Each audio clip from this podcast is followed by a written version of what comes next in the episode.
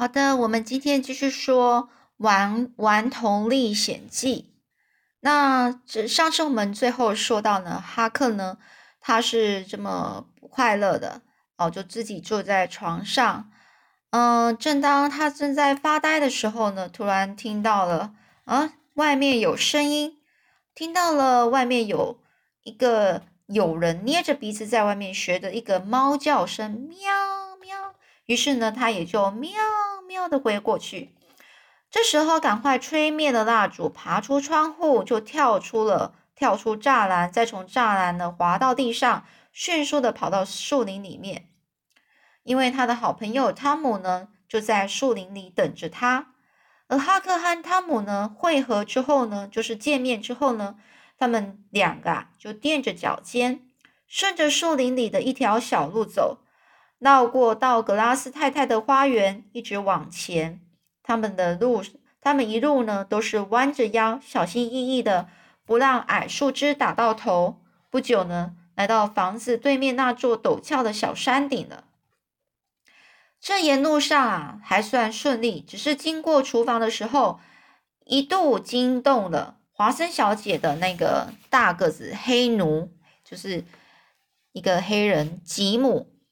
幸好吉姆并没有发现他们，而哈克和汤姆呢，就站在山顶上往下看看村庄。只有三到四处透过微弱的灯光，抬头看看天空，是星光点点。村庄旁啊，就是密西西比河，河面呢有一到两公里宽，在寂静的夜夜晚里面呢，就很像一个沉睡的巨蛇。哇，哈克呢？就由衷的赞叹着：“真美呀！”汤姆就说：“是啊。”他很微笑的，他用微笑的来表示同意，但是呢，也催促着：“快走吧，乔伊啊，就是乔。当时候他们有个同朋友乔，他们也在等着我们呢。所以呢，他们下山之后呢，果然看见乔、贝恩还有其他四到五个男孩，早就在那边等着他们了。大家合力解开一条小船，坐在上面，顺手划了好一段距离，来到山边那一个大断岩的地方，便一个个陆续上岸。这个汤姆啊，就带领走进去一条一片矮树林，然后呢，他郑重的说：“我现在要带你们去一个秘密山洞，你们要发誓，绝不可以告诉别人哦。”这时候，大家都同异口同声的回应：“我发誓。”就这时候，他们说：“哎呀，小声点，走吧。”不一会儿呢，汤姆就带他们来到那一个小山洞，洞口很小。汤姆点起一根蜡烛，他很熟的，就很熟悉这一块路况，所以他就先爬进去。爬到大概两百公尺左右的时候，山洞忽然就变宽了。尽管呢，这里是又湿又冷。但是容纳那么多人也没什么问题的。于是呢，汤姆就跟大家说：“好，今天呢，把这大家召集到这里是因为有原因的。为了一个很重要的原因，我决定啊，我们要我要组一个强盗帮。强盗帮啊，就叫汤姆沙亚帮。你们要不要参加啊？也就是强盗帮，就是帮派呀。”这大伙就很高兴的说：“要要要，当然要啊！”这汤姆很认真的说：“好，那我同意你们加入，但是每一个加入的人都必须要宣誓，要发誓哦，还要用血写上自己的名字。”这时候乔有点觉得犹豫了，他就说：“你是说要我们割破自己的手指头，把血挤出来，再找个东西在上头沾着血？”然后写字吗？这汤姆呢就说：“当然啦，这是男子汉应该有的行为啊。”可是呢，贝恩他就说：“哎呀，我名字的笔画太多了嘛，就要留更多很多血，只画个叉可不可以呀？”这汤姆想一想，就让步说：“好吧，那我就让你画个叉。不过呢，誓言一定要从头念到尾，不可以再打折了。”这时候呢。不可以打再再打折，就是不可以再再那个讨价还价喽。这个呢，乔伊高兴的回答说：“没问题，不过这个誓词到底什么？这个誓言是什么啊？这汤姆就从衣服口袋里拿出了一张纸，他就开始念喽。在这里啦，我早就准备好了。我宣誓，我发誓，从今天开始加入汤姆沙亚帮，我绝不变心，也绝不泄露秘密。任何人一旦变心或是泄露秘密，我们就要派人去杀掉那一个背叛者，还有他的全家，还要在他们身上放一个十字形的帮号。被派去的执行任务的人不能够拒绝。这时候，汤姆呢就啊哇啦啦的念了一大串呢。念完之后呢，大家都称赞这实在是一个非常伟大的誓词啊，还问汤姆是不是他自己想出来的啊？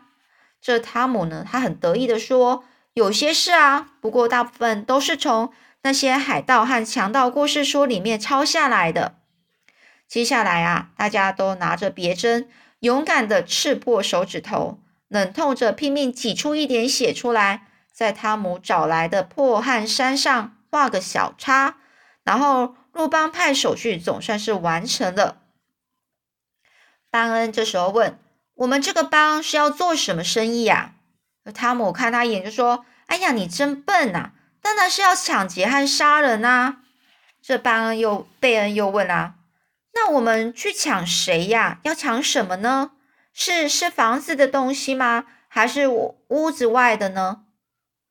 这时候呢，汤姆其他人说：“胡说！抢人家的牛跟羊根本不算抢，我们又不是夜贼。”就是晚上的那个盗贼，做哪些事情简做那些事情真是太没有用了。我们要当啊，就当那一种令人听了觉得很害怕的那一种大强盗，专门就是把把人啊拦下来，然后抢他的钱财。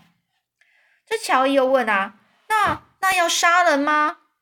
这时候汤姆就说啊，最好是杀啊，不过也可以把他们关在这个山洞里，等等等。他的家人来赎，那赎赎什么叫赎啊？这时候汤姆说：“我也不知道啊，反正强盗都是这么做的，我在书里看过，所以我们也要这么做。”这时候有人有人问啊，可是如果我们根本不知道这是这什么回事，那要怎么做啊？于是呢，他们就反反复复讨论了一大堆。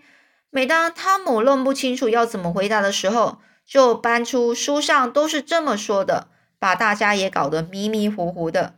所以哈克呢是其中话最少的。一来啊，因为他的个性本来就是比较沉默，虽然他那调皮机灵的特质并不亚于其他男孩。再来啊，他一向是很崇拜汤姆的，总觉得汤姆什么都知道，鬼点子也多，跟他在一起不需要问，只管跟着做，准没错啦。这个几个男孩啊，推选汤姆做大头目就是老大啦，乔伊做二头目就是老二，又把第一次作案的日子定在大家都有空的那一天。等一切大大家呢都把事情都讨论的差不多了，汤姆才满意的宣布散会。而哈克呢，就自己循着原来的路回去，赶在天快亮以前爬上栅栏，钻进窗户。躺到床床上，衣服没换就呼呼大睡了。经过这一夜折腾，他已经累得半死。他的新衣服也弄得满是都是竹油和泥土。第二天早上呢，华森小姐看到哈克衣服脏兮兮的，忍不住又是一顿骂。道格拉斯太太倒是没有说什么，只是要哈克把衣服换下来，好让他拿去洗。看他不乱发脾气，又有一点悲伤的表情，哈克心里就反而是很难过的。哈克很真心的想着说：“只要我能做到，我真的应该要乖一点。”这华森小姐走过来说：“来吧，我们去祷告，求上帝赐给你那智慧，让你做一个好孩子。”哈克一听，差点没昏倒。他最讨厌祷告了，祷告是最没道理的。虽然华森小姐认为。只要天天诚心祷告，想求什么就能得到什么。但是他很清楚，根本就不是这么一回事啊！有一次，他弄到了一条钓鱼线，却找不到鱼鱼钩，所以他想啊，光有线没有钩又有什么用呢？于是他试着对鱼线拼命的祷告，想祷告出几个鱼钩来，可是一点也不灵啊。道格拉斯太太后来告诉哈克，是他误会了。一个人呐，就算他天天诚心祷告，也只能得到精神上的礼物。所以这解释把哈克搞得更糊涂了。他说：“真的，如果祷告有用的话，哈克一定会天天诚心祷告。”他最最最想告诉上帝的就是，就是永远不要让他自己的爸爸出现。他不想看到爸爸，也不希望被他爸爸看到。可是上帝会听他的话吗？真是天晓得啊！一年多前啊，据说在距离小镇差不多二十公里的河流上游，有一个不知名的男子被已经淹死了，而且很可能就是哈克的爸爸。不过，很可能又不是绝对，谁也不敢保证淹死的不是别人啊！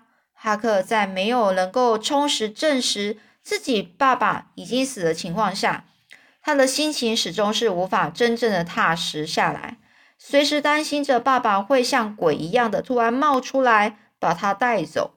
那样的话，他还真宁可留在这个道格拉斯太太身边，过这种闷死人的文明生活。他心想着：好吧。不如就趁这个机会再和上帝商量一下好了。接下来的日子啊，几个男孩就成天在一起扮强盗，这是一种很需要想象力的游戏。有一天呢，汤姆就派了一个小喽啰，就是小小的一个小的一个部部下，一个一个小孩，拿着烧着冒出火苗的棍子，在镇上到处乱绕。不明就里的人就可能认为他就是无聊在练赛跑，但是汤姆沙亚邦啊，他的成员可清楚知道这是集合的信号啊。于是呢，很快的就想办法放下手边的工作，赶到树林的小山洞。这个汤姆就告诉大家说，他刚刚从间谍那里得到了情报，知道明天会有一大群有钱的阿拉伯人要到树林附近露营。他们会带着两百头大象、六百只骆驼、一千多匹的货驼骡，这骡子还有价值连城的珠宝，还有钻石。这时候呢，汤姆又说啦：“我还知道他们只带了四百个卫兵护送哦，所以我们可以先埋伏在树林里，再来一个迅雷不及掩耳的突击，把他们全杀光，将东西全部都抢过来。”这大家就开始欢呼：“好诶，我们要突击阿拉伯人了！”为了这项伟大的突击行动呢，汤姆就开始指挥大家做一些准备。汤姆呢就正经八百的下令说：“来，把刀枪都擦亮。”而其实那些刀枪啊，不过就是一些扫把还有木棍而已。第二天啊，汤姆沙亚班啊，在这个老大汤姆的一声令下。果然呢，每个人非常的勇敢，从树林里面冲出来，突击的阿拉伯人的营地，一个主日学初级班的野餐会，所以呢，根本也不是什么阿拉伯人呐，就只是一个一个主日学的的一个班正在那边野餐呐。而汤姆沙亚班呐，把那个野餐会给冲散了，孩子们纷纷惊慌尖叫的往山沟的方向乱跑。可是汤姆沙亚班啊，也没什么收获，只抢到一个布娃娃跟一本讲解圣经的小册子，还有一些甜甜圈和果酱。主任学的老师看到了，气呼呼、气呼呼的跑过来，就命令汤姆沙亚班的强盗们赶快交出所有的东西。强盗们也很合作，东西一扔啊，拔腿就跑。强盗生活大约持续了一个月。在这段期间呢，他们谁也没抢，谁也没杀，一切都像突击阿拉伯人的那天一样，从树林里面跳出来胡闹一通，再回到山洞里，大谈特谈刚才放下的案子，总共打死了多少人，抢到多少东西，谁被他们吓得屁滚尿屁滚尿流，谁跪下来求饶，为了让自己的谈话的口气更像强盗。